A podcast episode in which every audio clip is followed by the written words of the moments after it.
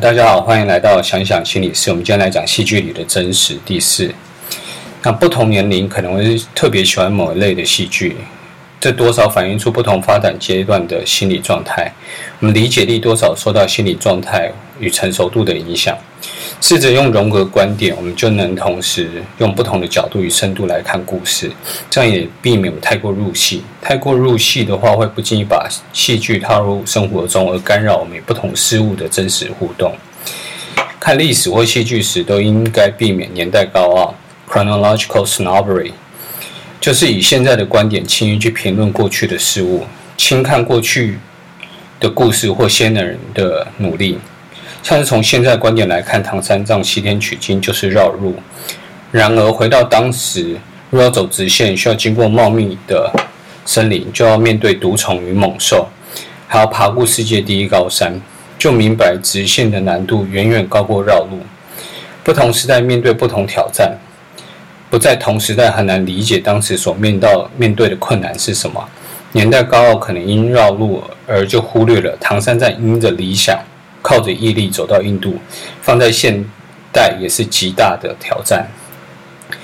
电影《蜘蛛人》中有一句经典台词，就是“能力越大，责任越大”。能力跟责任是相关的，像是婴儿时期能力大致上就哭跟吃，所以他责任就是不舒服就要哭。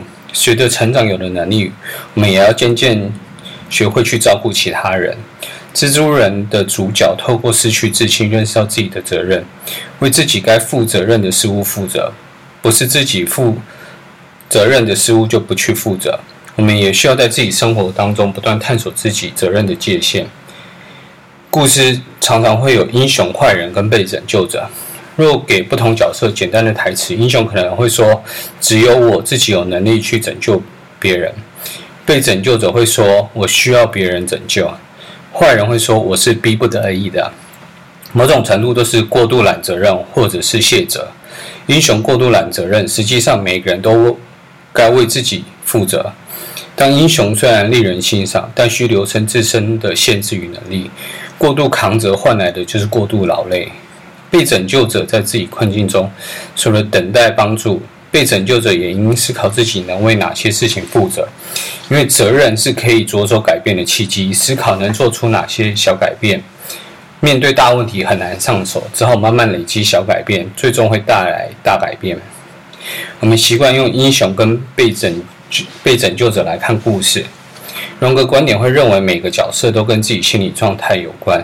我们也不妨用坏人的角度看世界，看看自己什么情况下会变坏人，也思考如何避免让自己成为坏人。坏人往往把自己所作所为归咎于别人，叫没有理想的坏人，为了眼前的利益牺牲他人；而有些坏人是为了抽抽抽象而崇高的理想去牺牲眼前的他人。两种结果都是把自己搞到众叛亲离。了解故事之后，我们可以跟生活做些对比。每件事物都有相似相异之处。透过了解故事中不同角色，我们也能试着了解我们生活中不同人事物的感受，试着换位思考，透过英雄、坏人跟被拯救者的观点来找出自己的盲点与该负的责任。荣格学派相当看重可以被保存下来的故事。几千年来，有一些故事反复的被诉说，有些早被遗忘。被保存下来的故事往往有多层次的智慧。对于后人更有许多应用的空间。你喜欢哪些故事？若将不同故事去芜存菁，你认为故事都在跟我们做说些什么？下次我们一起从中国的观点来看看《西游记》。谢谢。